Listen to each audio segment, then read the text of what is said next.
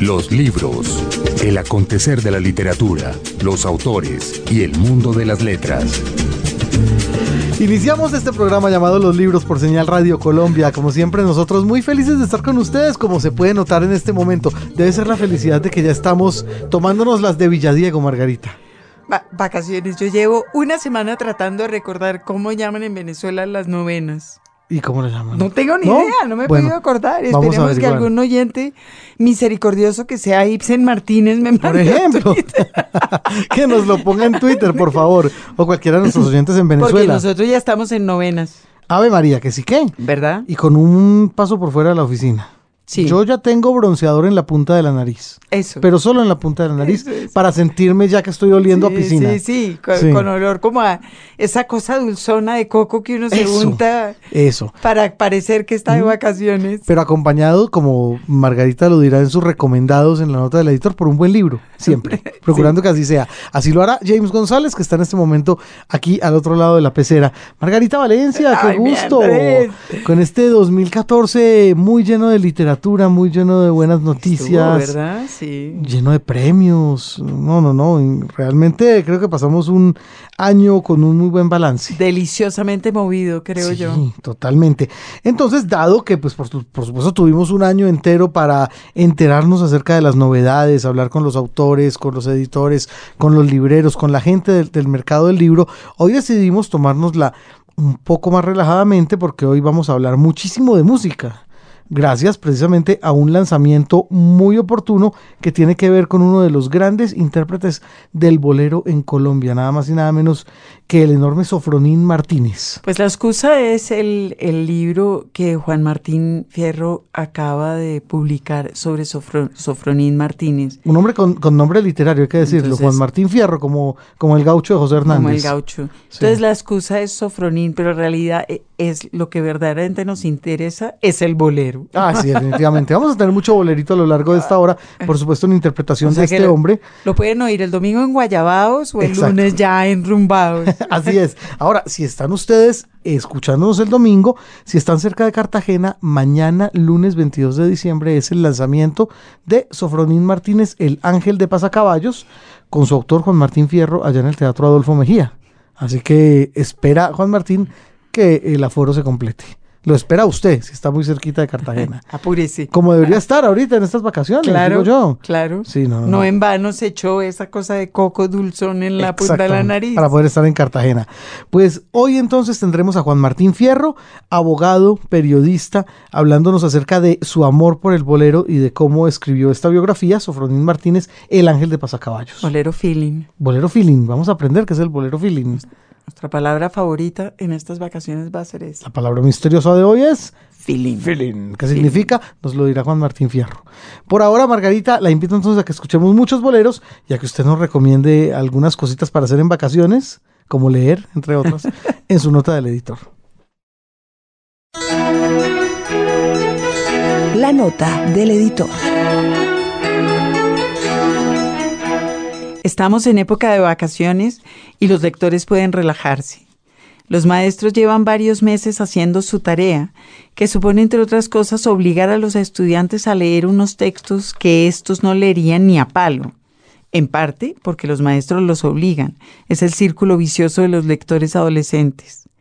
Pero en estas semanas, los estudiantes pueden descansar aunque algunos planteles escolares recurren a la modalidad de la lectura de vacaciones, con lo cual ocupan todo el espacio disponible para el libre albedrío. También los maestros pueden bajar la guardia y dejar de leer los ensayos que les ayudarán a iluminar a sus estudiantes. Y los funcionarios gubernamentales, obligados a leer informes farragosos o inútiles. Y los que deben redactar estos informes con pedazos de otros informes igualmente farragosos e inútiles y los gerentes que deben leer informes de pérdidas y ganancias, y los políticos que deben leer la prensa, y los periodistas que deben leer los comunicados, y los profesionales que deben leer revistas técnicas para seguir al día, y los niños que deben leer libros para ser felices a sus papás, y los oficinistas que leen los avisos de ruta de los buses y los memorandos tontos de los jefes, y las amas de casa que leen los precios del tomate en el mercado, y los burócratas que leen los memorandos impenetrables de los otros burócratas y en venganza redactan unos nuevos. Es época de vacaciones y todo el mundo debe dejar de leer. Ponerse las pantuflas, el vestido de baño, el abrigo pesado para el invierno en el otro mundo. Y una vez esté vestido y dispuesto para las vacaciones, si se le antoja, solo si se le antoja, puede abrir un libro. Uno que pueda ensuciar con helado, uno que pueda interrumpir para mirar por la ventana, uno que pueda olvidar en las manos mientras construye castillos en el aire, uno que pueda mojar con agua salada, uno que se convierta en el lugar en el mundo donde quiere estar en ese momento y para el resto de la vida. Es época de vacaciones y podemos, si queremos, leer lo que se nos dé la gana. Feliz Navidad. En los libros, la literatura se oye. Como preámbulo a esta entrevista con Juan Martín Fierro, que ya empieza, escuchemos a Sofronín Martínez, nacido en 1925 y fallecido a la víspera de la Navidad de 1999. Este es un clásico bolero inmortalizado en su momento por Ignacio Villa, Bola de Nieve. No puedo ser feliz. No puedo ser feliz. No te puedo olvidar. Siento que te perdí eso me hace pensar, he renunciado a ti, ardiente de pasión, no se puede tener conciencia y corazón. Hoy que ya no se para la ley y la razón, si las almas hablarán en su conversación las nuestras se dirían cosas de enamorado. No puedo ser feliz, no te puedo olvidar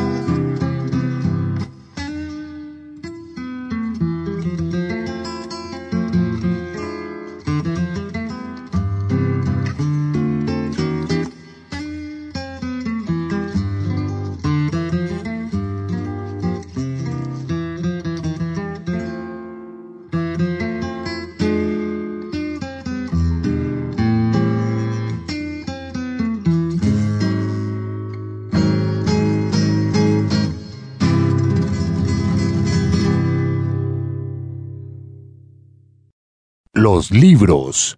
Señal Radio Colombia. Un libro, un autor. Un libro, un autor. El libro es Sofronín Martínez, El Ángel de Pasacaballos. El autor es Juan Martín Fierro, colega de hace mucho rato. Nos conocemos de muchas batallas. Margarita también tuvo el gusto de alternar con él mientras él trabajó en el Ministerio de Fuimos Cultura. compañeros de trabajo y de baile. Me estaba acordando yo Ah, en México, ¿verdad? Sí, Ahí está. Feria del Libro de O sea que ya- yo ya lo sé todo sobre Juan Martín. Ah, bueno, yo no espero conocer tanto. Don Juan Martín, bienvenido a los libros. Muchas gracias. Qué gusto. y ya con ese detalle íntimo conocido por la audiencia, Bueno, damos pues, inicio. Era una, era una ba- bailadero público, así que te diré. Queremos más detalles. Una ¿Quién- can- ¿Quiénes estaban ahí? Una cantina, ca- todo el mundo, yo creo. Claro, toda la Feria del Libro Todo de el Guadalajara. mundo y dos o tres personas más. Ah. Ahora cuente usted. No, fuimos a... Es que eh, anda, anda- anda- anda uno mucho cuando trabaja para el gobierno. Sí, Uh. sí, sí, sí. Dígamelo a mí. Pues un recuerdo vago de una de un remate de jornada en eh, la motorista, era que se llamaba esa cantina de, de Guadalajara muy muy concurrida. Mucho Bueno. escritor y mucho editor y bueno, se pasaba bueno realmente. La bohemia literaria. Maravilloso, eso es parte del asunto también. Dígame si no. Pero seguro que sí, Margarita. De eso estoy absolutamente O- o convencido. Todo, o todo el asunto. Ese es el asunto. Ese es el asunto, ¿no? Finalmente uno escribe para beber. ¿Sí? Algo así. Bueno, pode- podemos decirlo que, que así es la cosa.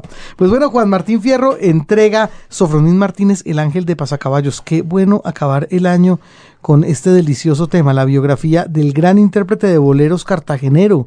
Un hombre que pues dejó una huella y sigue siendo una leyenda. Y a partir pues de las grabaciones que empezaron a salir por ahí de él, eh, inéditas de su voz y su guitarra, muy en un estilo mm, muy, muy cubano, pues poco conocido aquí en, en estas latitudes.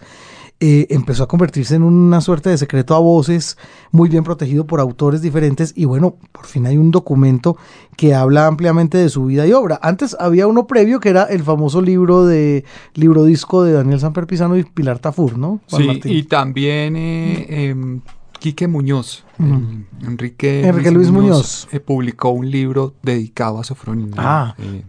Que de hecho Enrique Luis Muñoz también le produjo un par de discos, o por lo menos traen sí, textos de él fue, en la. fue la productor portada. de uno de sus, de sus álbumes. Y también fue biógrafo de Sofronín. Ah, Como- mire usted. Lo que pasa es que el libro de Quique estaba más enfocado un poco en la evolución, la llegada de la guitarra al Caribe y su desarrollo en Puerto Rico. eh. Obviamente aterriza el tema en Sofronín, pero digamos que le dedica bastantes páginas al tema de, la, de cómo aterrizó la guitarra eh, en la tradición de la música del Caribe. Y a, a mí me parece que con este libro lo que está haciendo Juan Martín es prolongar una leyenda. Ah, sí. Porque Sofronín fue conocido y fue como un hito en la vida de... Yo quería saber si usted ha tenido la oportunidad de... Nos- diga, no sabe, no responde. Ahora le cuento. Sí, y sí. Ah, bueno, ¿Sí? quiero Pero, y, y claro. Pero a ver, cuéntenos eso, Margarita. Estuvo en la quemada usted viendo a Sofronín, cuéntenos. Pues no sé, algún recuerdo interesante que cantó. Sí, Margarita era Sí. asidua de Cartagena, entonces... Sí. Ah, sí, a ver. Y entonces, Bueno, entonces no, pues listo. y entonces eh, yo creo que con este libro esa leyenda se prolonga. De ese lugar que, que, que la gente de, de una cierta edad y de una cierta generación, que es la mía, todos pasaron por ahí, todos, unos iban más, otros menos. Ahora hay una nueva generación que no lo conoció, pero que lo va a poder conocer a través de su libro y que, que viene con disco además. Eso es un detallito que se agradece es lo enormemente. más bonito. Selección suya, ¿no? Supongo. Y de la familia de- del maestro, Ah, muy digamos, yo, yo escogí lo que ya era conocido Ujú. eh, en este trabajo que usted menciona justamente de MTM, de, de Humberto Moreno, Sí. Daniel Samper y Pilar Tafur, y la familia eh, rescata tres temas inéditos, grabaciones inéditas, versiones inéditas eh, que están incorporadas en este CD, que pues entonces es un platillo para quien no Uf. haya escuchado a Sofronín Claro. nunca y pueda iniciarse como sofrólogo. Y es también, es también una, un anuncio de, de cosas que tiene que hacer esta generación. Yo estaba pensando que con Sofronín se acabó algo. Y se acabó radicalmente. Y que tal vez es, es el momento de volverlo a revivir y echar a andar otra cosa. Se, se acaba una época dorada de la bohemia cartagenera, se acaba esa Cartagena romántica de, de música pasada a la medianoche y de, y de bohemia en, en las casas de tertuliaderos. Eh, Cartagena ya está muy, digamos, arrinconada por el reggaetón, el vallenato. La y otros caterva de que- vencejos que decía el Tuerto López, ¿se acuerda? Pero, pero esa época. y por el de- turismo. Ah, sí. Es decir, por- por- que el turismo está muy bien y el turismo nos encanta, pero la clase de música que genera el turismo es otra, eh, de otra calidad también, ¿no? Y es importante lo que mencionaba Margarita en el sentido de que Sofronín sobre todo deja una huella en una generación Sí. pasada, que es la de Carmencita Delgado de Rizo, de Nacha Pareja, de Rafa Martínez, eh, toda esta gente, Antenor Barbosa, muchos ya ellos, eh, de ellos ya fallecieron, pero fueron personas que estuvieron, que le dieron precisamente a la noche cartagenera ese brillo y ese, Qué ese encanto. Bueno, ¿cómo llega usted a la obra de Sofronín Martínez, Juan Martín? Usted, Precisamente usted- llego por el... digamos, el somos de la misma generación, usted y yo. Sí, Mm, sí, sí. Y pues yo llego a Sofronín eh, viendo editados los, los discos de MTM. Me pasó exactamente lo mismo eh, y adiciono a eso que pues en mi casa mi mamá tenía una colección de acetatos que yo tuve la fortuna de conocer desde muy niño y a mí me encantaban los boleros desde muy niño, desde muy pequeñito yo Que ese es otro desarrollé asunto que, una que ahorita fascinación hablamos muy grande bien. por el bolero. ¿Verdad que sí? Sí, pero total. Hay que darle el crédito a mi mamá porque sí, ella fue la que me metió en el cuento de- de- Ujú. del bolero y la verdad es que Vea, siempre pues. me gustó. Bueno, ¿y alguna epifanía en especial la que lo lleva a usted a decir, hombre, tengo que escribir una biografía de Sofronín Martínez después de... Mejor dicho, ¿en qué circunstancias lo conoce y después cómo se da cuenta que hay que eh, llevarlo al papel? Eso sucede en, en la casa de, de Daniel Samper en Cartagena, Daniel Samper Pisano. Este, estábamos durante el Congreso de la Lengua Española Ahí está, ¿ve? 2007. Muy bien. Y eh, en una cena, eh, pues yo le comenté a Daniel la idea, pues de una manera muy informal. Le dije, oiga, Ujú. Daniel, mire, estoy fascinado con este personaje que es Sofronín. Yo creo que ese personaje da para más. eh, ¿Cómo le suena la idea de hasta hacer una biografía o hacer un libro? Me dijo, pues hágala. Mm. ¿Qué me pregunta? Pues hágala. Arranque. Y ahí fue que yo como que tomé el primer impulso y eso fue Mm. Digamos, eh, toda la parte de ya de empezar a escribir el libro me tomó cuatro años, más o menos, ter- terminar los viajes que tenía que hacer, toda la parte de reportería e investigación, fue un proceso que, que duró cuatro años. Vea, pues cuatro años persiguiendo la sombra de Sofronín Martínez. Y es un libro que va, oscila, va y viene Mm. entre ser un libro de periodista y un libro de un amante de la música. A mí me gustó Ah, sí. eso. Sí. Que va como barajando. Ujú, sí. Totalmente, de hecho, eh, Margarita que tiene muy buen ojo de editora sabe que pues en, en el libro hay, hay momentos en que yo arbitrariamente tomo la, la primera voz y introduzco percepciones propias, lo hago en dos o tres momentos nada más, el lector no se va a sentir ni mucho menos asediado porque el personaje siempre va a ser Sofronín, pero sí hay ciertos momentos en los que asomo la cabeza justamente por ese amor a la música del que habla Mm. Margarita. Pero si hay un asunto donde se nota un poco esa bella arbitrariedad, Juan Martín, y es que usted decidió, por ejemplo, publicar completas dos entrevistas que para usted me parece que como melómano fueron fundamentales. Totalmente. La de César Sí. Portillo de la Luz y la de Marta Valdés. Sí, totalmente. Y van completas, es decir, sin, sin Sí, edición. y sí, eso confirma mi condición de melómano, pero además también tiene que ver mucho con la razón de ser de este libro y es que eh, los historiadores del bolero feeling Mm. no han puesto a Sofronín en el lugar que le corresponde y ponerlo en ese lugar solamente puede suceder con el respaldo de dos voces autorizadas en la materia, Mm. dos, dos de los, digamos, generadores de toda esta corriente de la música cubana como son Portillo de la Luz y Marta Valdés, que a propósito cumple 80 años este año. Increíble. Mujer preciosa, además blanca. Sí, ojos pues, azules intensos. Ahí gracias a usted la conocí Yo- este año. Yo comparto con, con Ivette Cepeda eh, la idea de que si Barbara Streisand grabara las canciones de Marta Valdés sería todo un suceso en la música. Qué maravilla. Bueno, entonces remontémonos a, a esa primera epifanía más bien bolerística. Le empieza a usted a gustar el bolero desde muy temprano. Eso es una cosa que no es muy común eh, a cierta edad. No es muy común, sí, de hecho yo siempre he tenido como que una forma de relacionarme muy especial con la gente que es mucho mayor que yo, o sea, no, pues con mis iguales también, pero, pero no sé, siempre he tenido una conexión muy fuerte con la gente de generaciones más adelante que la mía, Eh, y por ende eso también está conectado de alguna forma con la primera formación musical que yo recibí en mi hogar. Mi mamá, pues como en muchos hogares latinoamericanos, es que no había na- realmente nada especial, todo llega por la radio y por los discos. Y eso es lo que yo me encuentro en mi casa. Esencialmente una mamá eh, que le adoraba a Roberto Ledesma, le cantaba Felipe Pirela, Tito Rodríguez, José José. eh, entonces yo empiezo a recibir ahí de primera fuente, digamos, ¿En su casa se oía música popular? Sí, ¿Se- siempre. ¿Bolero? Siempre, claro que sí. Eh, hablábamos hace un rato fuera de micrófonos con Juan Martín acerca de mi padre, por ejemplo, que fue un amante sobre todo de las voces. Más que de géneros, le gustaban mucho las voces masculinas muy cultivadas, bueno, y femeninas también. Pero entonces, gracias a eso, podía moverse en una gama de la cual pasaba de Carlos Gardel a Alfredo Sadel y de ahí a Juan Arbizu y a Víctor Hugo Ayala, es decir, a puras voces líricas al servicio de la música popular. Eso, eso fue muy Estaba pensando yo, por ejemplo, en la infancia de Efraín Medina, que también es una infancia marcada por los boleros. No, es le- decir, es como si a, muchos, si a uno claro. lo ponen a oír boleros de chiquito, le pasa algo eh, raro, ya, ya no estoy... sí. No necesariamente significa que uno le terminen con gustando, el, eso sí. Con el ingrediente poderosísimo adicional de que una cosa es oír boleros en el Caribe a la orilla del mar y otra cosa es oír boleros en la fría Bogotá, ¿no? Porque pues, nosotros, eh, digamos, por lo menos Jaime Andrés y yo, somos del, del altiplano, ¿no? Sí, no sé. Del interior, por lo menos. del sí. interior.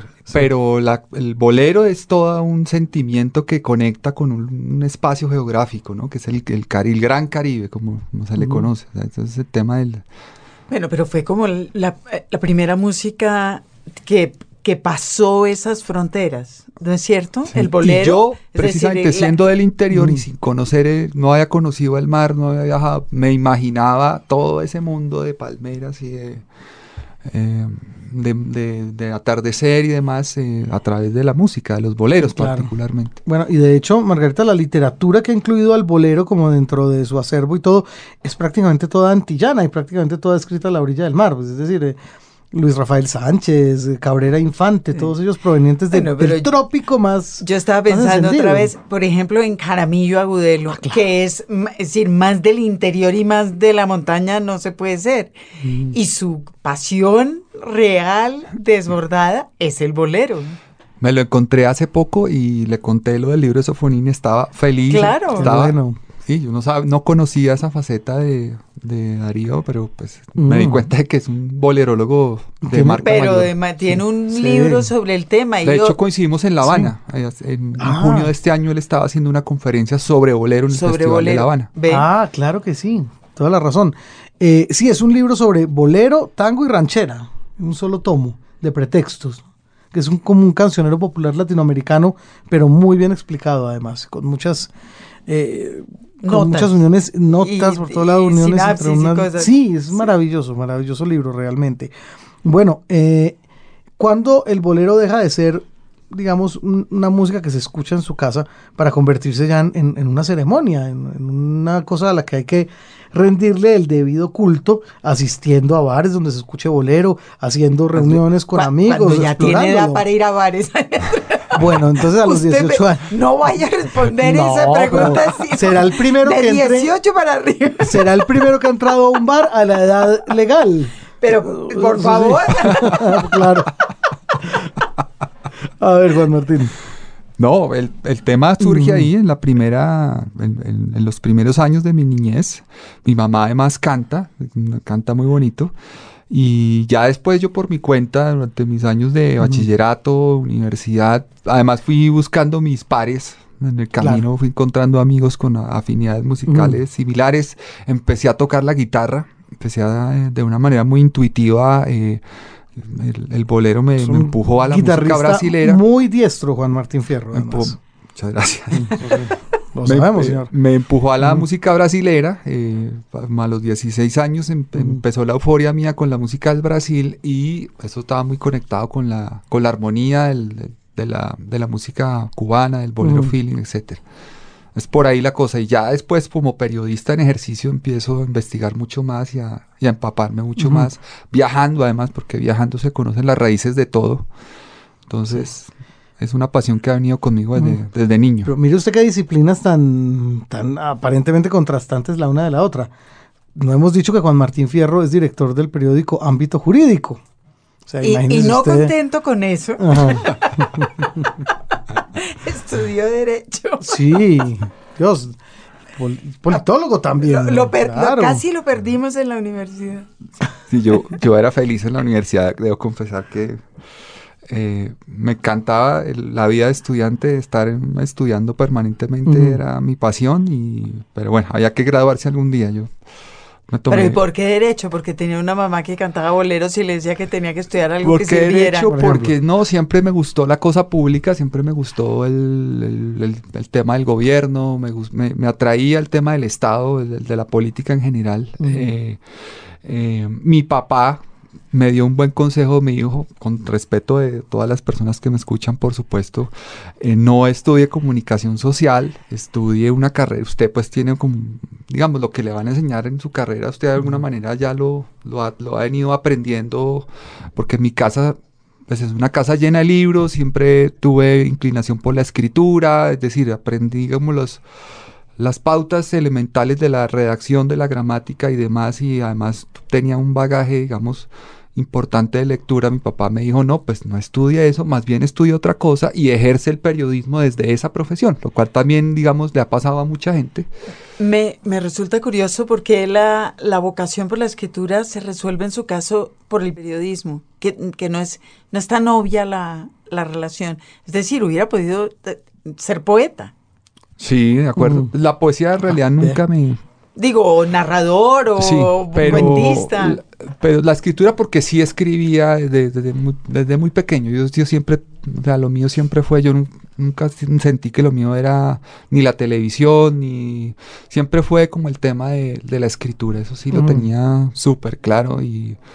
Y desde que estaba en la universidad, de hecho, yo ya estaba mandando cosas al tiempo y haciendo como... Tenía esa inquietud ya sembrada, era editor de una revista de la Facultad de Derecho, bueno. Entonces ya, ya hacías ciertas cosas ¿Y relacionadas. esa con vocación por la escritura la alimentaba en el colegio?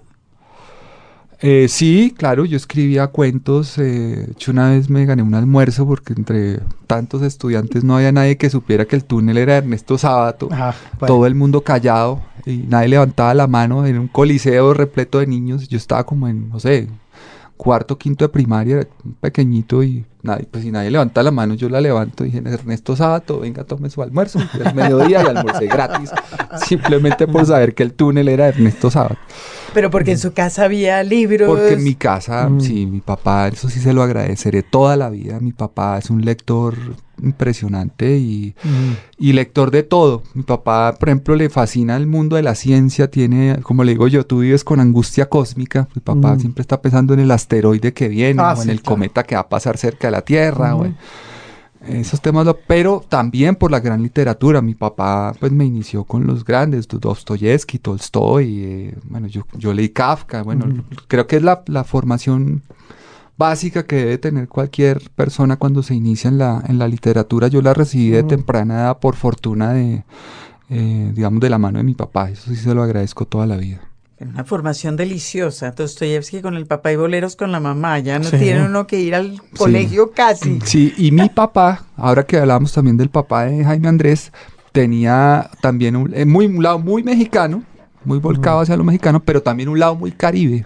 Una mezcla rarísima porque mi papá Pero los usted, usted domingos... acuérdese que México también tiene su Caribe maravilloso, sí. que es Veracruz. Sí, ah, Sí. claro, en el caso de mi papá, por ejemplo, mi papá no, no, nunca, nunca fue un gran amante de la música caribeña, por ejemplo. Pero mi papá ponía los domingos en ese guayabo eterno en el que vivíamos, ponía mucho Alejo Durán, por ejemplo, ponía mucho Lucho Bermúdez. Los domingos entonces eran desayuno santafereño Desayuno con bailado. tamal, con pero con música del, del Caribe. Se oía mucho a Pacho Galán, Lucho Bermúdez, los melódicos. Las fiestas en mi casa siempre tenían que ver con el con ese lado de la música tropical, bailable, Alfredo Ujú. Gutiérrez.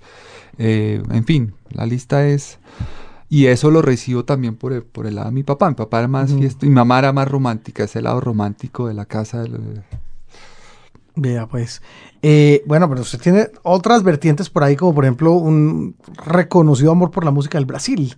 Ah, ¿Ese sí, dónde llegó? Ese amor es total, pleno y feliz Mm. porque desde que descubrí la música brasileña se abrió otra compuerta, no sé, se abrió otro universo, otra musicalidad, otra literatura, porque Además- también la literatura brasileña es, ah, es maravillosa.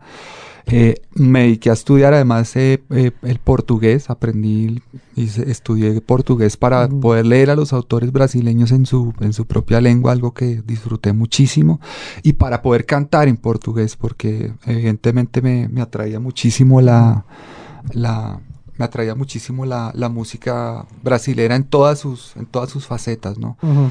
Ahora que estamos en- en- por estos días eh, con los 20 años de la muerte de Antonio Carlos Jobim, pues Ah, valga la pena Recordarlo. y recordarlo, sí. Y ahí Sintonizarnos con ello. podemos echar porque vamos a hacer un programa musical, ¿verdad? Sí, aquí estamos, en este momento estamos interrumpiendo la música. Eso se bien. llama, ¿qué? Sí. Un- libros bailable. Libros Exactamente, bailables. Estamos eh, a fin de año, por supuesto. Así que O así, así bebibles, lo haremos. en su efecto. También. Por ejemplo, eh, Juan Martín, ¿dónde inicia usted su, su carrera profesional? Porque es que yo desde que a usted lo conozco ha estado es en medios, es decir, Sí, sin ser periodista sí. usted ha trabajado en Sí, medios. yo, Pues yo empecé vida. cuando estaba realmente ejerciendo, estaba trabajando como abogado, pero tenía, mantenía esa inquietud por escribir y empecé mandando algunos editoriales al periódico El Tiempo, digamos.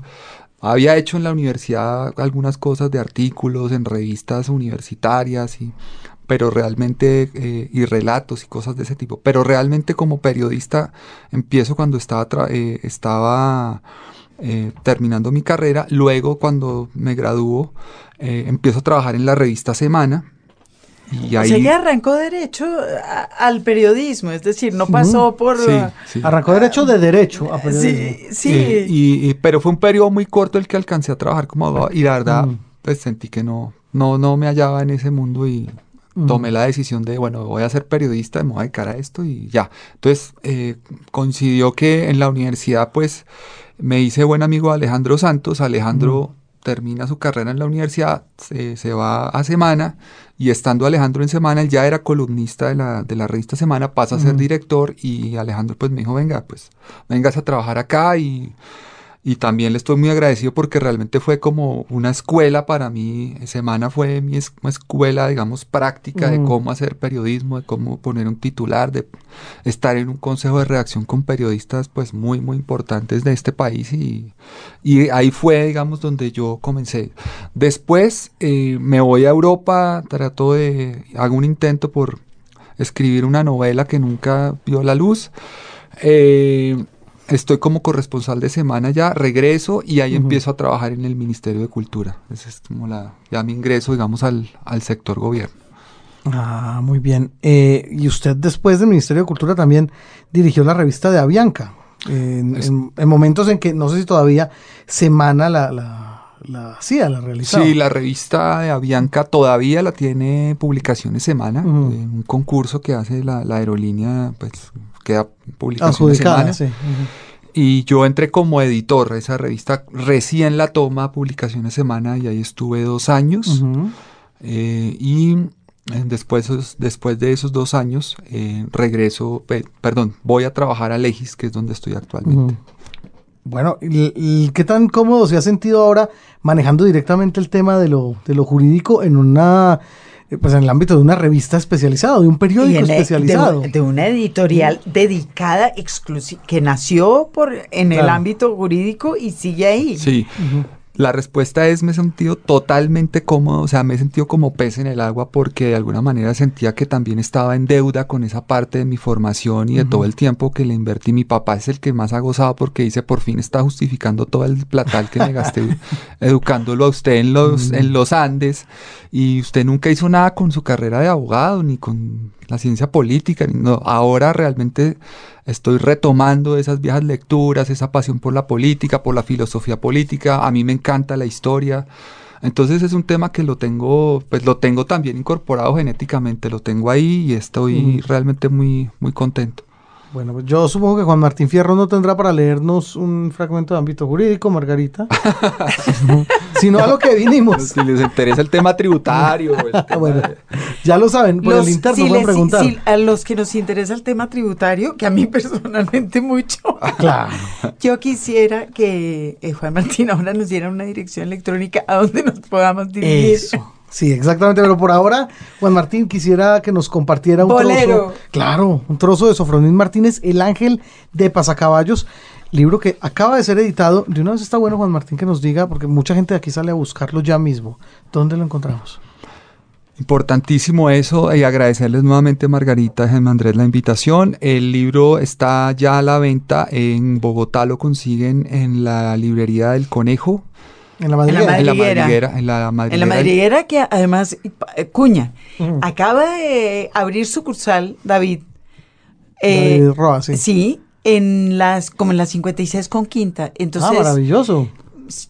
yo Más cerquita del, del barrio. Por lo- cl- eso le iba a decir yo. A mí me queda perfecto. A nosotros nos queda más cómodo, podemos pasar allá el sábado o el domingo, tomarnos un cafecito. en chanclas. Sí, eso. Buenísimo. eso. En Ahí sudadera, está, mejor Ahí todavía. está. en la- Ah, qué maravilla. Comienzo entonces por la madriguera del Conejo en Bogotá, también está en la Librería Nacional. En Cartagena ya lo pueden conseguir, es muy, muy importante el- los lectores de Cartagena porque pues Claro. Sofronin era de allá. Lo consiguen en Abaco y en la librería Johan de Cartagena Ah, y en Barranquilla en las oficinas de la editorial CIA, cuyo teléfono es 379-7521. 379-7521. A nivel de compra eh, virtual, pueden ingresar a www.suma-almediot.com. Muy Es bien. para compras eh, virtuales. Ya en, Para en descargarlo. bloque, claro, en el siguiente bloque vamos a hablar un poco de algo muy importante que va a ocurrir respecto del libro de Sofronín Martínez mañana.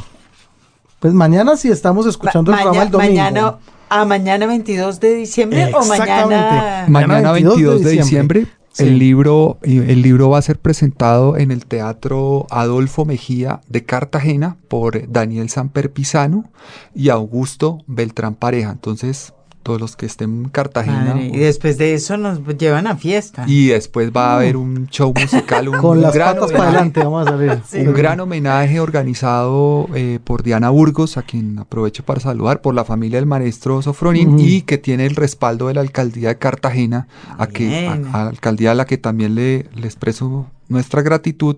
eh, con presentaciones musicales de Cenelia, el grupo de La Quemada y la grandísima artista cubana, la cantante cubana Ivette Cepeda, que viene especialmente Imagínese. desde La Habana para Ah, o sea, va a estar sensacional. Una maravilla. Sí, sensacional. una maravilla. Pues bueno, entonces, ahora sí, mi querido Juan Martín, cuéntenos qué nos va a compartir. Voy a leer eh, una parte del prefacio que dice así. Los boleros me han gustado desde siempre. Me gustan porque siendo muy pequeño oía a mi mamá cantándolos en casa y porque pasábamos largas horas disfrutando los vinilos de Roberto Ledesma, Tito Rodríguez, La Sonora Matancera, Lucho Gatica y José José que ella atesoraba. Esas y otras voces se convirtieron en mi primera conciencia de lo musical, no tanto como una forma o una estructura, sino más bien, y lo que es más importante, como una sensibilidad, una revelación, una forma de estar presente en el mundo y, por qué no, fuera de él.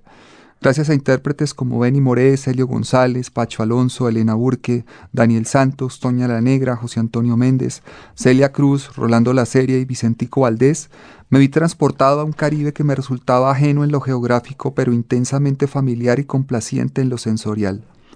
El mío era, es, uno de esos casos en los que la edad del cuerpo y la del alma no coinciden, y desde muy niño la música amplificó en mí esta incongruencia vital, este desarraigo generacional, esta disparidad estética y sensitiva de la cual jamás he querido librarme. En esencia, soy un alma vieja atrapada en un cuerpo más joven. Con todo, fueron la música y las voces, en ese orden, las que detonaron en mí una temprana fascinación por el bolero. Las letras eran otro asunto. No las entendía muy bien. Tampoco sabía que el bolero se podía bailar, que era música para el amor o el desamor, un depositario de hondísimas pasiones. En lo estrictamente musical, y esto incluye el magnetismo de las grandes voces que lo interpretaron, el bolero era para mí una dimensión tan íntima y tan poderosa en sí misma, tan autosuficiente que no reparaba demasiado en sus aspectos prosaicos.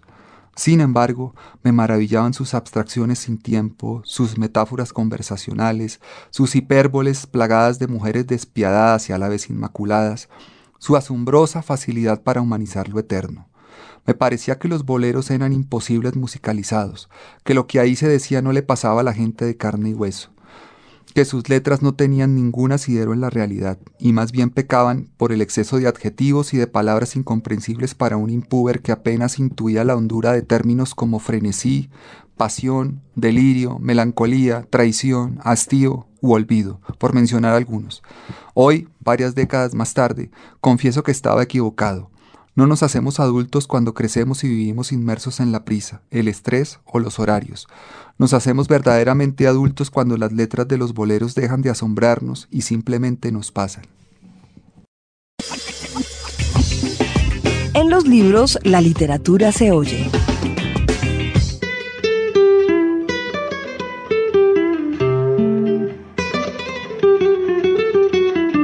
Sofronín Martínez canta Noche no te vayas.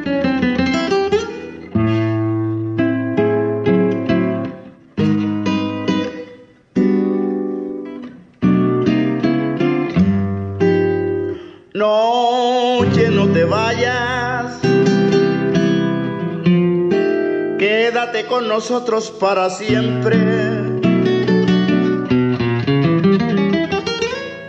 Tú que sabes que somos dos amantes, que vivimos dos vidas diferentes. Noche, no te vayas, míranos qué felices nos sentimos en un mundo de amor incomparable, en un mundo que nunca conocimos. Si la gente la espalda nos da por las leyes haber quebrantado, que nos diga quien quiera juzgar si en su vida jamás ha pecado. Noche, no te vayas, déjanos en tu manto eternizarnos. No queremos vivir el nuevo día, preferimos morir que separarnos.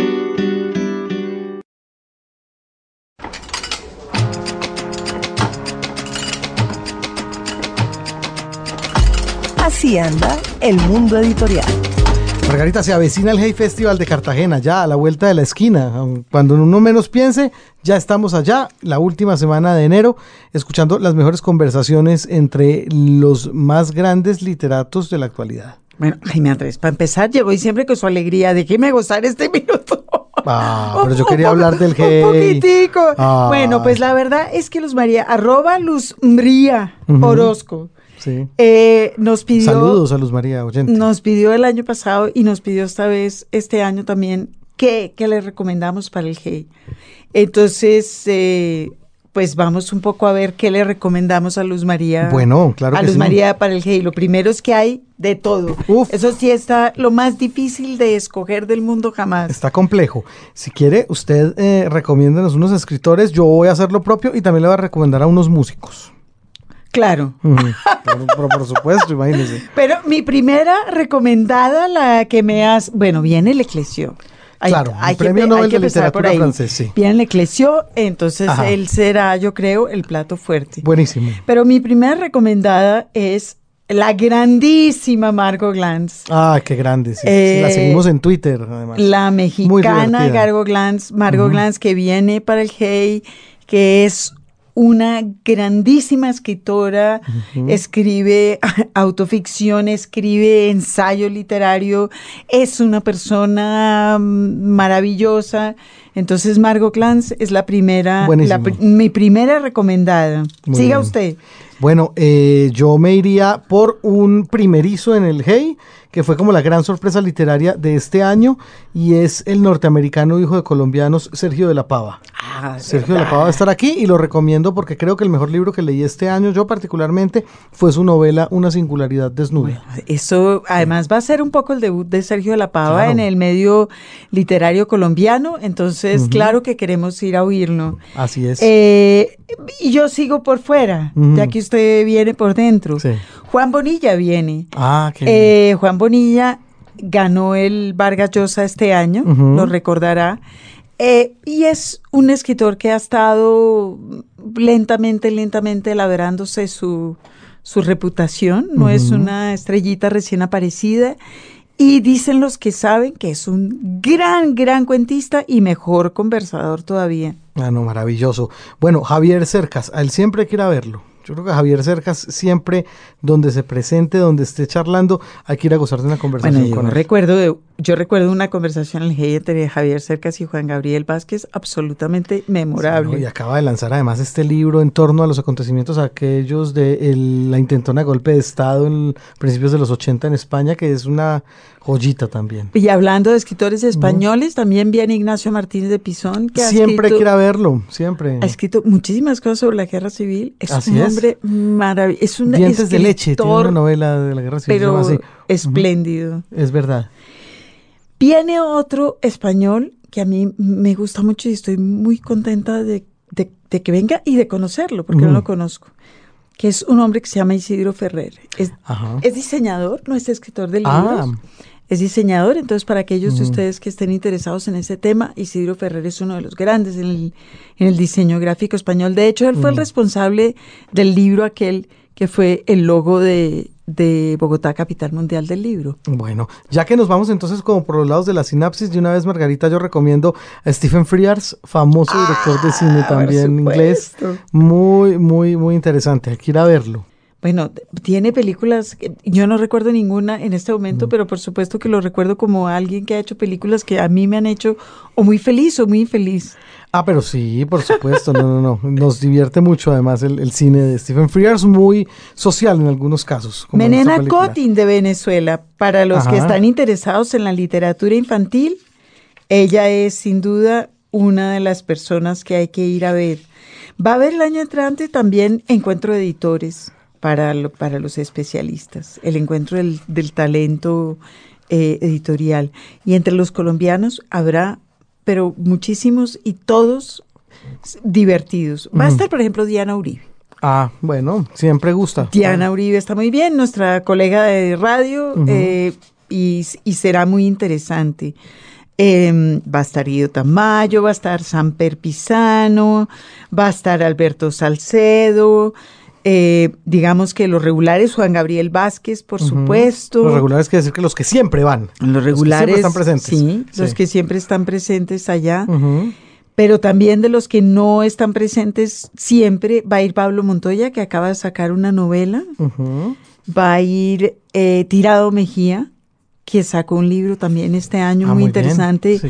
sobre los 60. Sí, en fin, verdad. eh, va a ser horrible esa selección. Sí, va a ser muy difícil. Nos estará matando Luis María Orozco. Claro, pero yo creo que eh, con la música sí vamos a la fija porque son pocos invitados y todos ellos muy buenos. Eh, concierto de apertura a cargo del señor Jorge, que es su nombre en español, Seu Giorgi, cantante brasileño muy interesante, más recordado como actor que como cantante en realidad. Él era el malvado, malosísimo C pequeño de la famosa película Ciudad de Dios. El que, los- el que acaba con toda, la, con toda la favela. Pues bueno, es un cantante de un sentido del humor y de una mirada tan distinta a lo que está pasando con la música popular brasileña que vale mucho la pena ir a verlo, a este señor Seu Giorgi. Por otra parte, está el gran Brian Eno, el músico conceptual, experimental, que ha pasado por el rock con Roxy Music, que ha hecho música de bandas sonoras, que ha hecho música contemporánea, un verdadero genio de la composición y de la interpretación de los sintetizadores, entre otros instrumentos, el gran Brian Eno, imperdible. Y para el cierre va a haber una gran conversación sobre la champeta criolla, donde van a estar los más importantes exponentes del género. Va a estar Charles King, Viviano Torres, Luis Towers, en conversación con Mauricio Silva y con Juan Daniel Correa, que son dos, si no expertos, Hombre, muy claro. gozones, par de gozones de la champeta. O sea, esa va a ser una conversación imperdible. Di- divertidísima va a Bien. ser. Bueno, todo lo que hay que pasar entonces en el Hey Festival. De todas maneras, no hay que olvidar que la programación se encuentra bueno, en internet. vienen Almudena Almudena Grandes. Grandes y Luis García, que Su esposo. su esposo que, Montero. que, que- que han venido varias veces, que los queremos siempre aquí en Colombia y a ellos les gusta venir. Bueno, pues allá los veremos en Cartagena entonces y ojalá el recomendado le satisfaga a nuestra oyente. Todos los demás, por supuesto que los esperamos a finales de enero, aunque Margarita quiere que vivamos diciembre plenamente en el Hey Festival. Los libros. Señal Radio Colombia. Un libro, un autor. Juan Martín Fierro, autor de Sofronín Martínez, El Ángel de Pasacaballos, la biografía del gran intérprete y guitarrista, además, de boleros que durante años engalanó las noches de Cartagena, ya sitio llamado La Quemada, y que pues para los que no lo conocimos se convirtió en una leyenda gracias a las grabaciones recuperadas por Daniel Samper Pisano, Pilar Tafur, el sello MTM a cargo de don Humberto Moreno, a quien saludamos también. Eh, pues bueno, creo que momento para empezar a hablar un poquito sobre lo que llaman la confección del, del La libro, confección. Margarita. Pues yo para empezar estaba pensando en, el, en ese título que es Sí. que eh, insinúa y, y genera imágenes que por supuesto nada tienen que ver con pasacaballos. Bueno, El título, el título Poco. nace un poco de una, un corrillo familiar que se empezó a formar con la, con, pues, con la familia de, de Sofronín. Martínez, con Cecilia, con Manuel, con sus hijos, con su viuda, con la viuda del maestro, con doña Esther, a todos ellos un saludo obviamente muy, muy especial. Ajá. Eh, y eh, en la medida en que empezamos como a, a decantar la idea del libro, a, a- a preparar todo el tema del homenaje, lo que se iba a hacer en Cuba, de- de- eh, empezamos a, a- dijimos, Sofronín de alguna manera es una presencia que permanece, ¿no? Ujú. Como que Un espíritu, de- sí. y, y todos ellos en la familia, pues sentían que Sofronín de alguna manera lo seguía cuidando, lo seguía protegiendo. Era una, eh, Sofronín tuvo una condición humana muy particular y era que un hombre, era un hombre que siempre estaba sonriente, era un hombre que ante la adversidad siempre tuvo buena cara. eh, la amistad fue un valor supremo para él, entonces de alguna manera quienes lo recuerdan eh, a su muerte siempre lo, lo siguen invocando como una presencia. Y tenía otra característica que no es propia de la gente de la música popular, que es que era juiciosísimo y un Ah, hombre de su casa. también, sí, mucho. Sí, sí, sí. Buen, buen punto, Margarita, porque normalmente cuando se escribe la biografía de un músico, uno siempre espera sexo, drogas y rock and roll.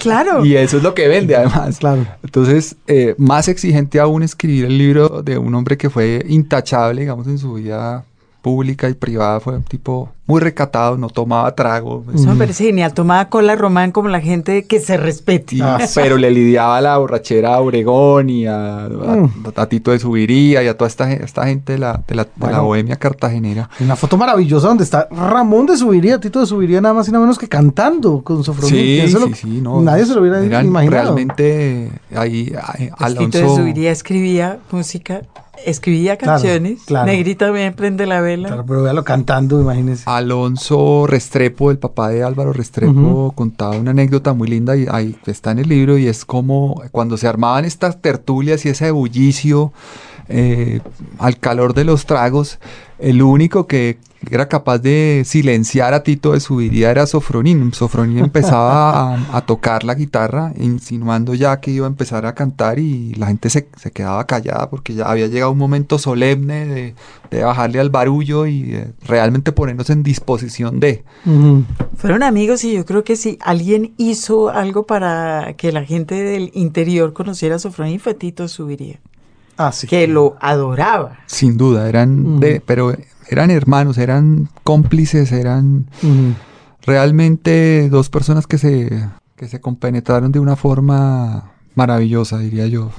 Pero totalmente.